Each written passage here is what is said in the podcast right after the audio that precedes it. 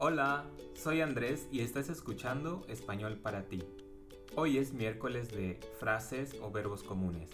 La expresión de hoy es llevarse bien o mal con. La expresión llevarse bien con alguien o llevarse mal con alguien se usa para describir la relación que tienes con otra persona. Puede ser alguien de tu familia, amigos, compañeros de trabajo o cualquier otra persona en tu vida. Esta frase incluye un pronombre reflexivo, me, te, se o nos.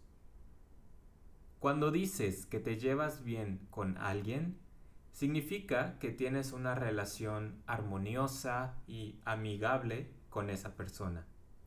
Tienen una buena comunicación, se entienden mutuamente y disfrutan pasar tiempo juntos. Aquí tienes un ejemplo. Me llevo muy bien con mi hermana.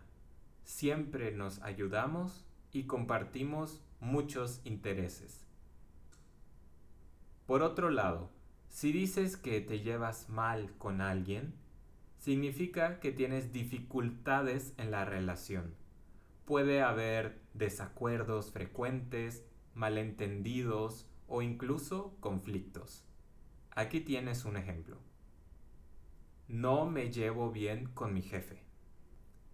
En inglés, esta frase se puede traducir como get along with someone.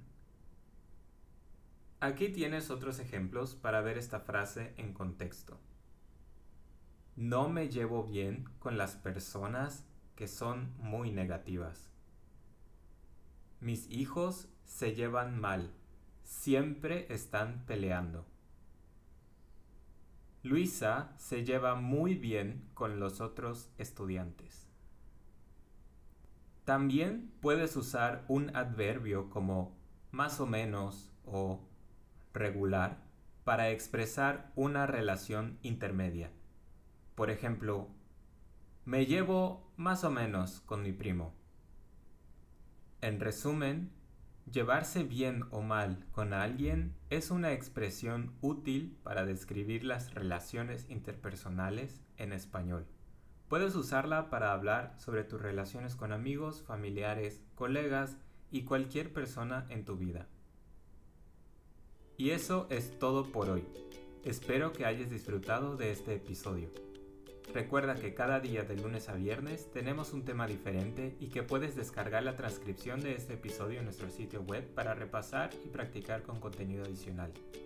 Puedes compartir tus respuestas, dudas o simplemente enviarnos un mensaje a nuestro Instagram arroba español para ti.